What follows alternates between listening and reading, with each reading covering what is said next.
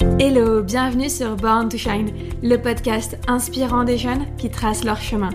Parce que tu mérites de te créer une vie qui te ressemble, j'ai créé Born to Shine pour te partager chaque mercredi mes conseils de coach et les parcours de jeunes de moins de 25 ans qui ont osé sortir des sentiers battus pour vivre leur propre vie.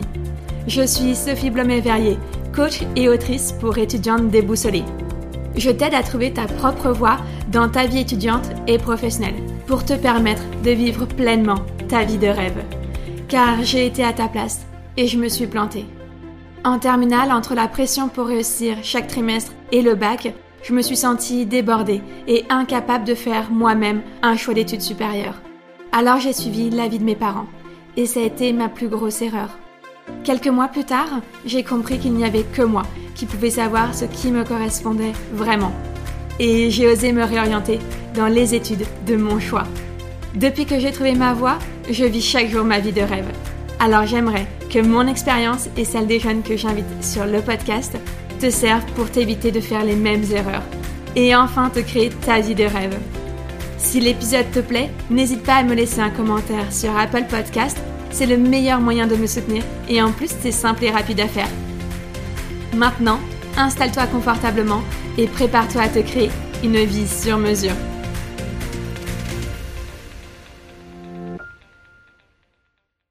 Hello, je suis ravie de te retrouver pour ce premier épisode de 2022, premier épisode de la rentrée, premier épisode de l'année. C'est incroyable, le podcast a désormais presque plus d'un an puisque je l'ai lancé en décembre 2020.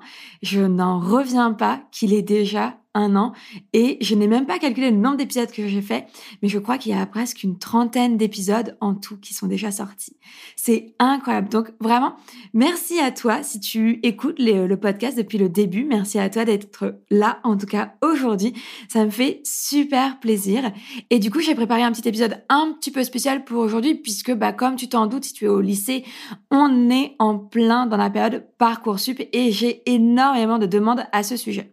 Alors aujourd'hui, j'avais envie de lever un peu le voile sur la fameuse question que tout le monde me pose, comment fonctionne l'algorithme de Parcoursup? Mais avant de démarrer l'épisode, je prends juste deux minutes pour te partager aujourd'hui le commentaire que m'a fait Laureline en message privé sur Instagram. Elle me dit, je te souhaite un bon dimanche et je te félicite pour ce que tu fais. C'est vraiment d'utilité publique.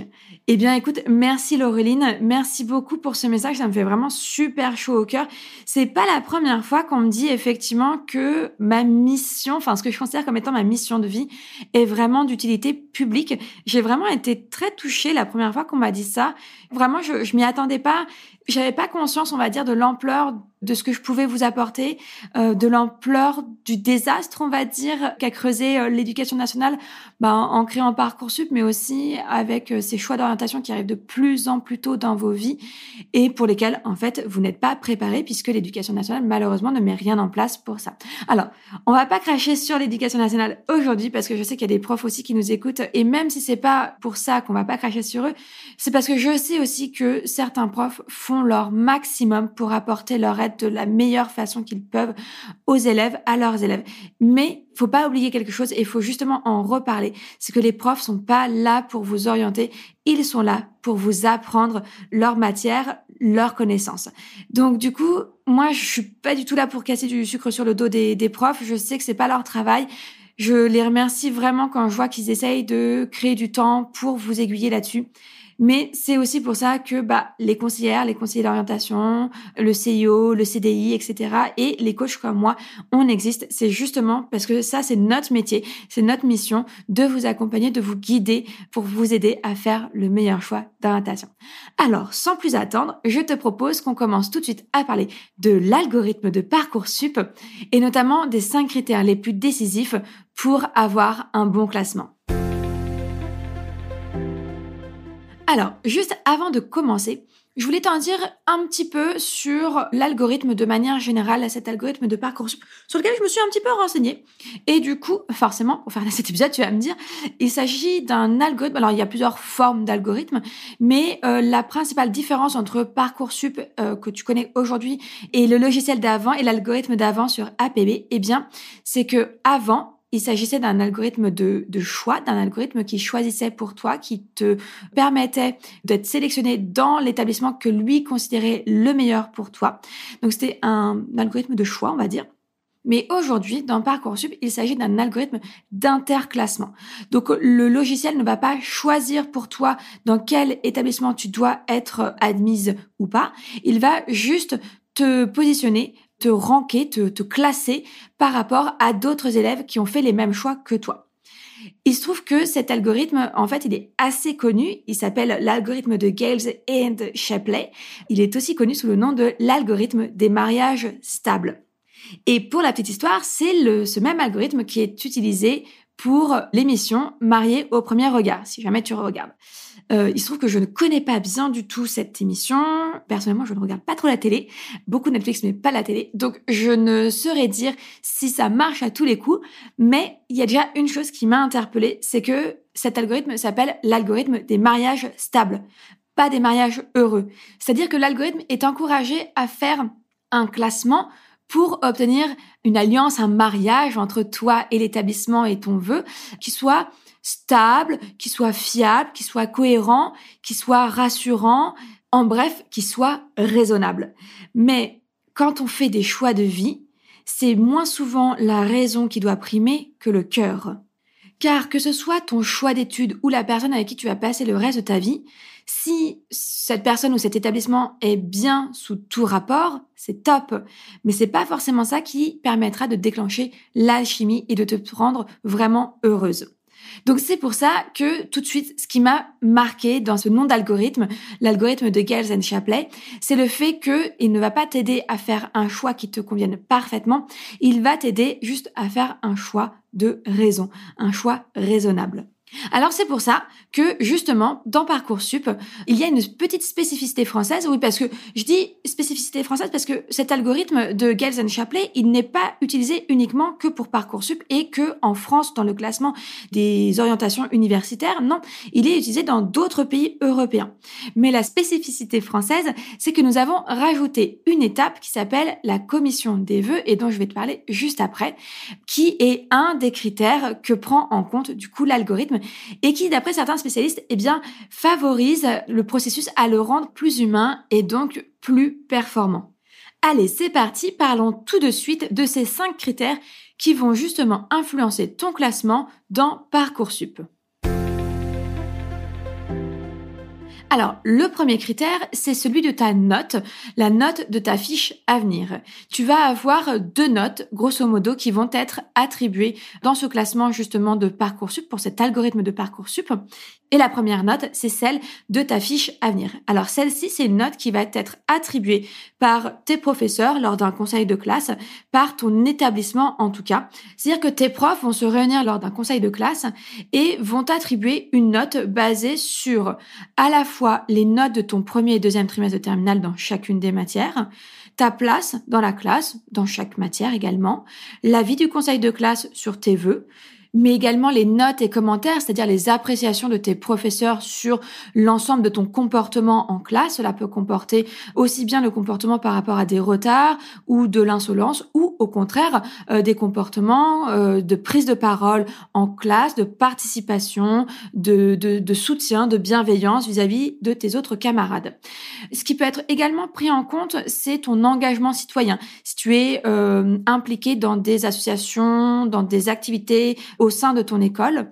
Et enfin, ce qui va être pris en compte pour cette note, c'est les choix de parcours que tu as fait depuis la troisième, c'est-à-dire les choix d'orientation de troisième, les choix d'orientation de seconde et les choix de spécialisation en première et terminale. L'idée, c'est que tes profs t'attribuent une note pour estimer l'ensemble de ton parcours scolaire. Donc cette note, ce sera le premier critère pris en compte par l'algorithme de Parcoursup. Donc la note de ta fiche venir. Petite astuce de ma part, pour aider cette note à pencher d'un meilleur côté, je t'encourage bien sûr à avoir un bon comportement en classe, on va dire, essayer de participer. D'autant que participer en cours, c'est ça qui te permettra de mieux retenir les leçons et d'avoir donc de meilleures notes. Mais également, tu peux peut-être, petite suggestion, aller voir ton prof principal, ta prof principale à la fin d'un de tes cours pour lui parler de ton choix d'orientation et échanger avec lui ou elle sur euh, sa vision justement de ce choix d'orientation, ce qui te permettra aussi de te faire peut-être une idée euh, justement de cette note qui pourrait être attribuée à la fin du deuxième trimestre. Et comme cet épisode sortira très début janvier, le 5, donc, si tu l'écoutes dès sa sortie, tu auras justement tout le deuxième trimestre pour rectifier le tir si besoin et convaincre tes profs de te mettre une meilleure note. Ensuite, le deuxième critère pris en compte par l'algorithme de Parcoursup, je te le disais, c'est également une note, mais cette fois, c'est la note attribuée par la commission d'examen des vœux, la CEV, qui cette fois ne se situe pas du côté de ton propre établissement scolaire, donc ton lycée, mais au contraire du côté de l'établissement dans lequel tu souhaites postuler. Cette commission d'examen des vœux, elle va examiner différentes choses. Elle va examiner la note que tu as reçue à ta fiche à venir.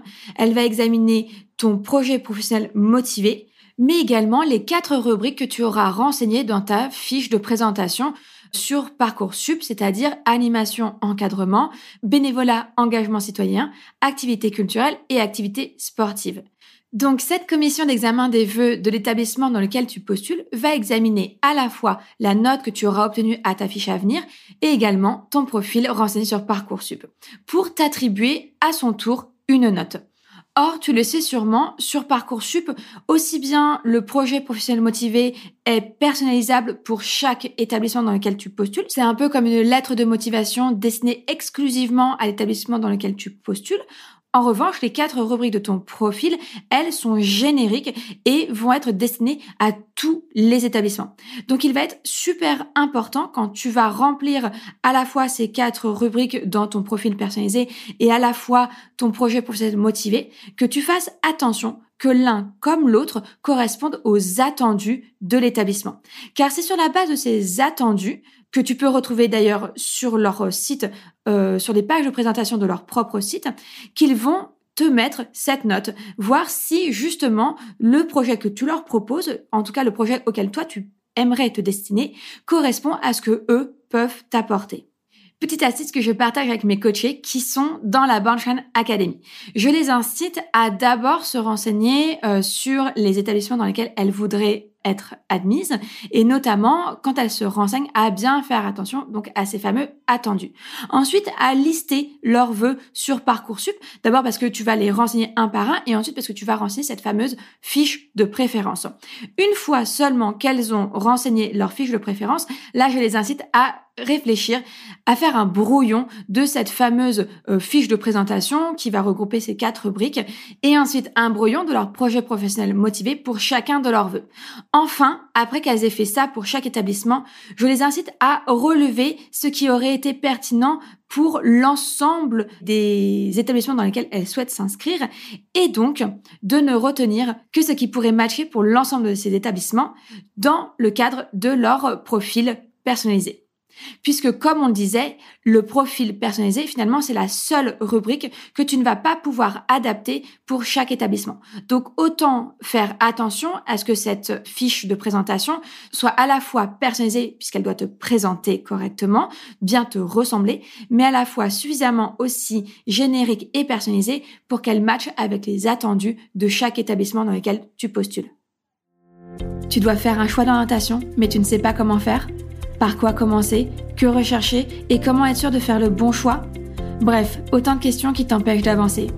Mais c'est normal que tu te sentes complètement perdu, car personne ne t'a dit quelle méthode suivre pour faire le bon choix d'orientation. C'est pourquoi j'ai créé un quiz rapide, facile et fun à faire, pour savoir quelle stratégie tu dois adopter pour trouver ta voie étudiante et faire sereinement ton choix d'orientation. Prête à prendre ton avenir en main? Alors fais dès maintenant le quiz Quelle stratégie pour trouver ma voie étudiante? Sur borntoshine.fr. Découvre ta réponse et reçois en bonus toutes les étapes à suivre pour appliquer ta stratégie. Pour sortir du labyrinthe de l'orientation et t'épanouir dans ta vie, rendez-vous sur borntoshine.fr.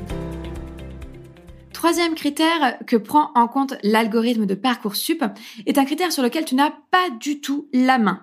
C'est assez frustrant, autant donc du coup miser et mettre le plus d'efforts possible sur des critères sur lesquels tu as en revanche la main, comme justement ce critère précédent, le critère numéro 2, celui de la commission des vœux, en remplissant vraiment très attentivement ta fiche personnalisée, mais également ton projet de formation motivé. Donc ce troisième critère dont je te parle, c'est celui de ta catégorie. J'ai pas trouvé tellement de, termes plus appropriés que catégorie. Je ne savais pas trop comment l'appeler. Donc, on va partir sur ça. Il faut savoir qu'il y a environ 900 000 candidats sur Parcoursup chaque année. Et ces 900 000 candidats sont répartis selon quatre catégories. Alors, la première catégorie, c'est ce qu'on appelle les néo-bacheliers.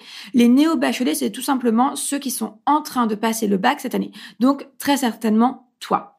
La deuxième catégorie, ce sont les étudiants en réorientation, c'est-à-dire ceux qui ont déjà obtenu le bac au moins l'année dernière et qui cette année euh, finalement se sont trompés d'orientation et souhaitent repasser par Parcoursup pour intégrer une nouvelle filière et l'établissement de leurs rêves.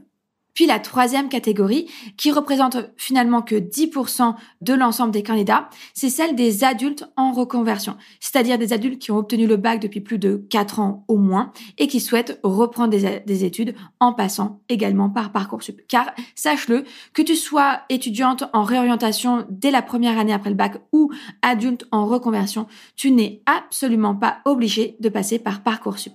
En revanche, le modèle de Parcoursup devient une telle norme que même les établissements d'études supérieures, quand euh, ils font rentrer de leurs élèves en bac plus 3 ou bac plus 4 ou bac plus 5, utilisent dorénavant des plateformes similaires à Parcoursup qu'ils peuvent appeler e-candidature, justement pour simplifier, faciliter l'organisation du recrutement des candidats.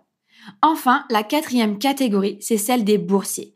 C'est-à-dire que que tu sois boursier néo-bachelier ou boursier étudiant en réorientation, tu ne seras pas justement mise dans ces catégories néo-bachelier ou étudiante en réorientation, tu seras directement mise dans une catégorie à part et largement prioritaire, celle des boursiers. Alors cette catégorie euh, boursier, elle est priorisée par rapport à toutes les catégories seulement dans le cadre d'établissements qui ouvre en priorité des places aux boursiers.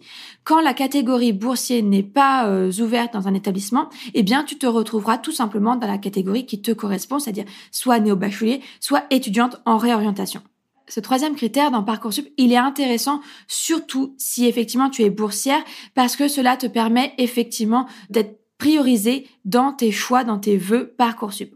En revanche, si tu n'es pas boursier, pas de panique, tu as quand même un certain nombre de places qui t'est réservé, quelle que soit ta catégorie, pour l'établissement dans lequel tu postules. C'est-à-dire que les néo-bacheliers ne seront en concurrence pour une place qu'avec d'autres néo-bacheliers. Et à l'inverse, les étudiantes en réorientation ne seront en concurrence qu'avec d'autres étudiantes en réorientation. Chaque catégorie a un certain nombre de places qui lui est attribué dans chaque établissement et chaque filière dans lesquelles elle souhaite s'inscrire. Pour ce troisième critère euh, de l'algorithme de Parcoursup, pas d'astuce particulière de ma part, puisque finalement, ce n'est pas vraiment un critère que tu maîtrises. Tu es soit néo-bachelier ou euh, étudiante en orientation, soit boursier. C'est un peu la vie qui euh, décide ça pour toi, mais tu n'as pas vraiment la main dessus, et donc je ne peux pas te donner d'astuce pour influencer ton jeu, on va dire. Les trois premiers critères que je viens de te partager concernant l'algorithme de Parcoursup sont vraiment les trois critères les plus essentiels. Là, je vais désormais te partager deux critères qui ne s'appliquent pas à tous les cas, qui ne s'appliquent pas à tous tes choix de vœux, mais qui peuvent s'appliquer dans certains cas. Alors, je vais te partager ces deux autres critères supplémentaires qui vont permettre justement de délibérer sur certains choix quand il y a notamment trop d'étudiants pour ces vœux-là.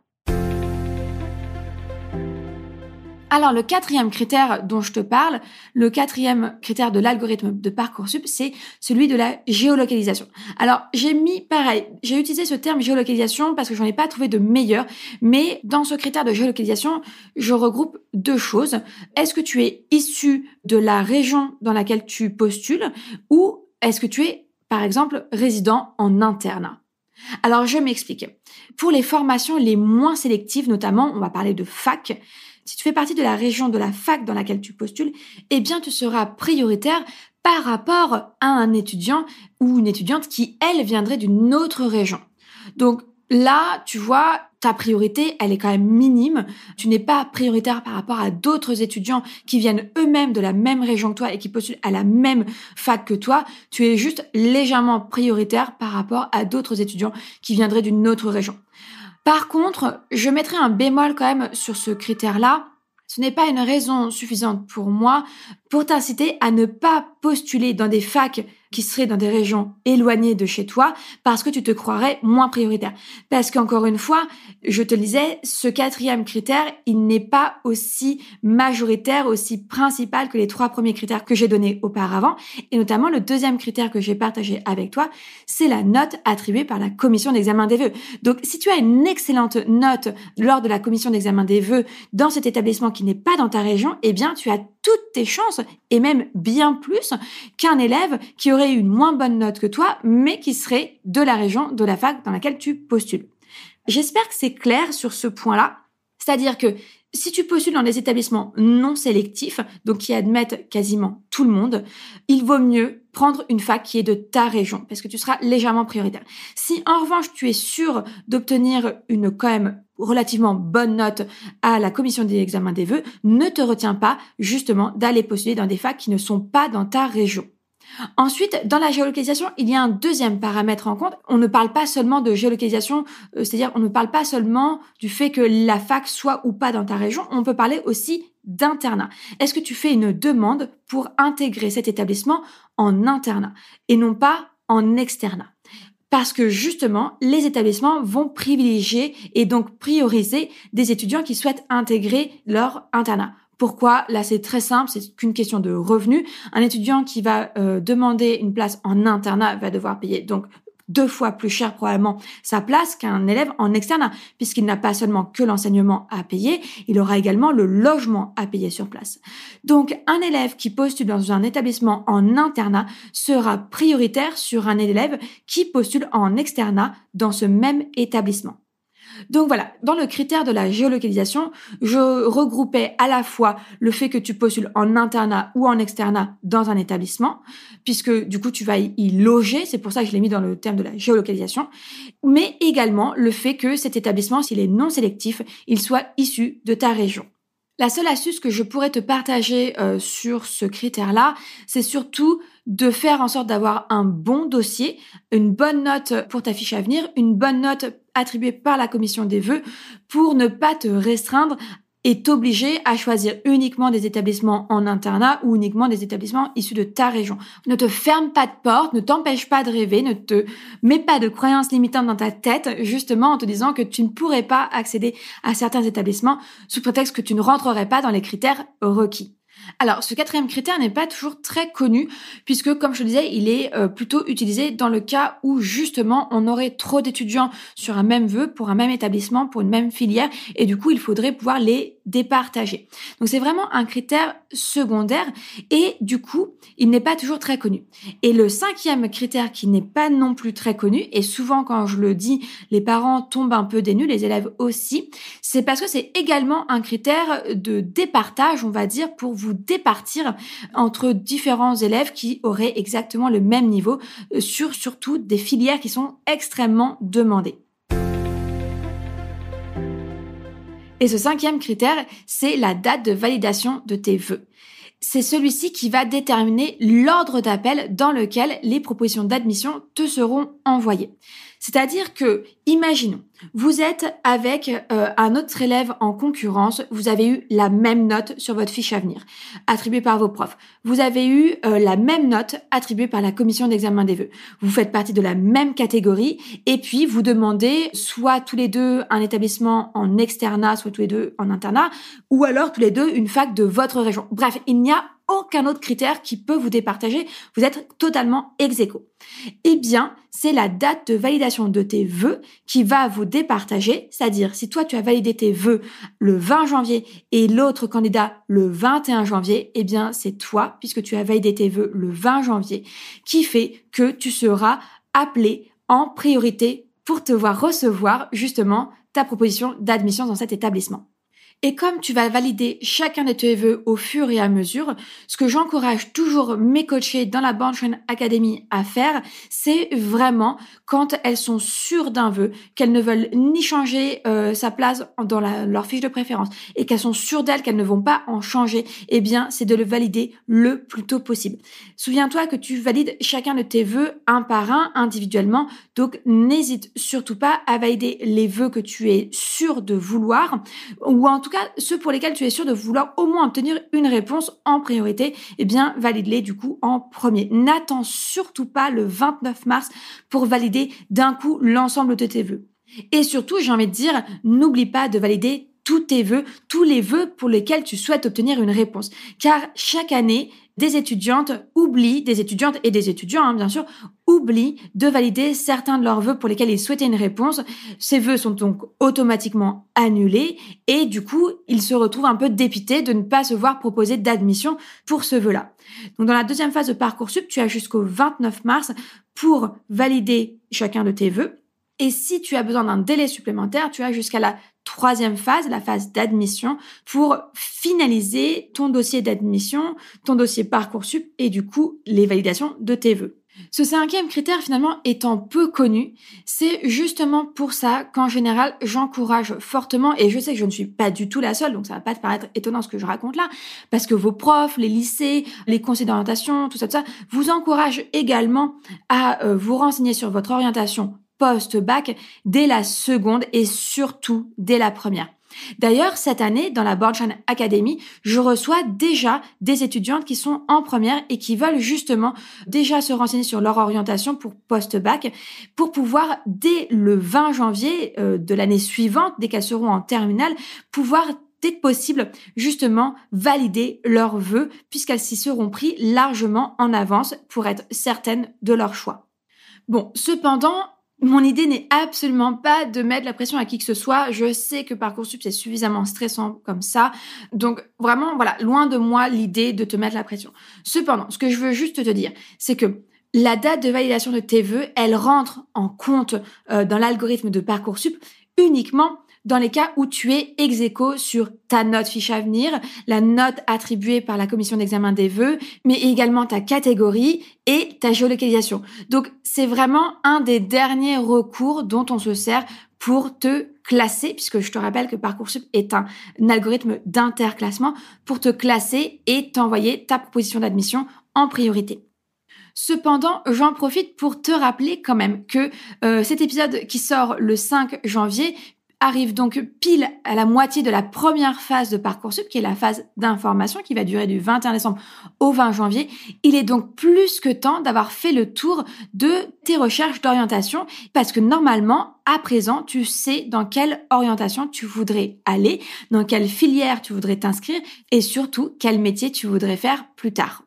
Si ce n'est pas encore ton cas, eh bien sache que tu peux rejoindre la Bornchan Academy qui est mon programme de coaching en ligne pour justement t'aider à sortir du labyrinthe de l'orientation et trouver ta voie étudiante, mais pas seulement. Je t'aide également à décrocher ton ticket d'entrée dans l'établissement de tes rêves. La Bornstein Academy a ouvert le 28 novembre et compte déjà parmi elles une dizaine d'étudiantes. Donc n'attends pas, viens me contacter, envoie-moi un message privé, écris-moi sur Instagram si tu souhaites découvrir la Academy. Dans la description euh, de l'épisode de podcast, je te mettrai de toute évidence le lien pour découvrir la Academy et tu découvriras également que tu peux t'inscrire pour rejoindre la liste d'attente en attendant sa prochaine ouverture qui arrivera à la fin du mois de janvier, qui tombera justement en même temps que l'ouverture de Parcoursup. Et voilà, on arrive à la fin de cet épisode, donc je vais te récapituler les cinq critères qui sont pris en compte par l'algorithme Parcoursup. Alors, premier critère, on a vu que c'était la note de ta fiche à venir. Note qui était donnée par ton établissement et tes professeurs à la fin du conseil de classe du second trimestre. Le deuxième critère pris en compte par l'algorithme de Parcoursup, c'est la note, cette fois attribuée par la commission d'examen des vœux, qui est une commission qui est dirigée par chaque établissement dans lequel tu postules. Le troisième critère, c'est celui de la catégorie à laquelle tu appartiens. Je te disais, les catégories, ça pouvait être néo-bachelier, étudiante en réorientation, adulte en reconversion ou bien boursière. Le quatrième critère, euh, là on passe aux critères les moins prioritaires, on va dire, un peu des critères secondaires, c'est celui de ta géolocalisation. Là, on se parlait du fait que tu postules dans des facs, dans des établissements non sélectifs qui sont issus de ta région, ou bien que tu postules pour des internats. Et enfin, le cinquième critère secondaire qu'on a vu pour l'algorithme de Parcoursup, c'est la date de validation de tes vœux. Donc là, on a vu de bien faire attention de valider immédiatement le plus tôt possible les vœux sur lesquels tu sais déjà que ce sont tes vœux coup de cœur, tes vœux, tes top vœux que tu veux absolument obtenir. Et parce que tu sais que j'adore dans les épisodes Secret Coach à la fin te proposer trois questions qui vraiment peuvent t'aider à rendre cet épisode utile et pratique, eh bien, je t'invite tout de suite à prendre un papier et un crayon, ou du moins ton smartphone, et à noter ces trois questions pour y réfléchir de ton côté. Alors, première question que je veux te proposer aujourd'hui, c'est tout simplement, qu'est-ce que tu veux faire plus tard? Est-ce que tu sais déjà quel métier tu aimerais exercer? Deuxième question que j'aimerais te poser, c'est quels sont tes trois top vœux prioritaires? Dans cette question, évidemment, j'aimerais que tu la relis à la première. En quoi ces trois vœux vont t'aider à parvenir à exercer le métier de tes rêves?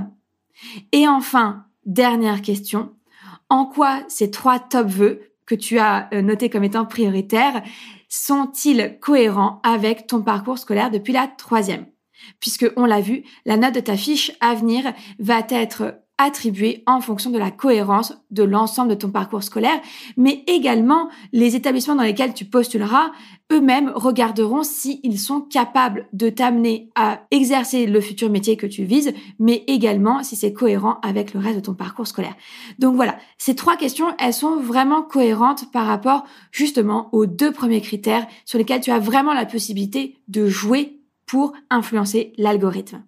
Si aujourd'hui, alors qu'on est déjà le mercredi 5 janvier, tu te sens encore perdu dans ton orientation, je t'invite très sincèrement à faire très rapidement le quiz que j'ai créé dont je te mettrai le lien dans la description de l'épisode, qui s'appelle quelle stratégie va me permettre de trouver ma voie étudiante? Je t'invite sincèrement à faire rapidement ce quiz parce que non seulement tu vas voir, il est facile, rapide et super fun à faire, mais surtout tu recevras en réponse la stratégie qui te correspond le mieux, à savoir finalement quelle est la clé qui te manque pour trouver ta voie étudiante et surtout tu vas recevoir en bonus la to-do list à suivre pour trouver justement ta voie étudiante. Et tout ça, ce quiz et ce bonus sont gratuits. N'hésite surtout pas à faire immédiatement ce quiz si tu te sens encore perdu dans ton orientation étudiante. Deuxième astuce que j'aimerais vraiment partager aujourd'hui avec toi, si tu te sens perdu et si tu te sens surtout désorganisé dans ton orientation étudiante, que tu as besoin d'être guidé, d'être épaulé, d'être soutenu, eh bien je t'invite très sincèrement à t'inscrire à la liste d'attente de la Born to Shine Academy qui rouvre très prochainement ses portes et dans lesquelles tu vas pouvoir rejoindre d'autres étudiantes qui sont elles-mêmes en recherche d'orientation. Comme je te le disais tout à l'heure, j'ai créé la Banshine Academy comme un programme de coaching en ligne pour t'aider à sortir du labyrinthe de l'orientation et surtout à trouver ta voie et décrocher ton ticket d'entrée dans l'établissement de tes rêves. Donc vraiment, je sais que c'est la meilleure solution pour t'aider à vivre Parcoursup sereinement. Sur ce, je te souhaite une bonne journée et je te dis à la semaine prochaine. Je te remercie d'avoir écouté l'épisode jusqu'au bout. J'espère qu'il t'a plu et surtout qu'il t'a inspiré. Pour soutenir Born to Shine, la meilleure façon de faire, c'est de me laisser un commentaire sur Apple Podcast. Viens me raconter pourquoi tu écoutes Born to Shine et en quoi le podcast t'aide dans ta vie. Je serai ravie de te lire et de partager ton avis dans le prochain épisode. Un énorme merci d'avoir pris le temps. C'est grâce aux personnes comme toi que le podcast continue. Alors je te dis à la semaine prochaine pour un nouvel épisode.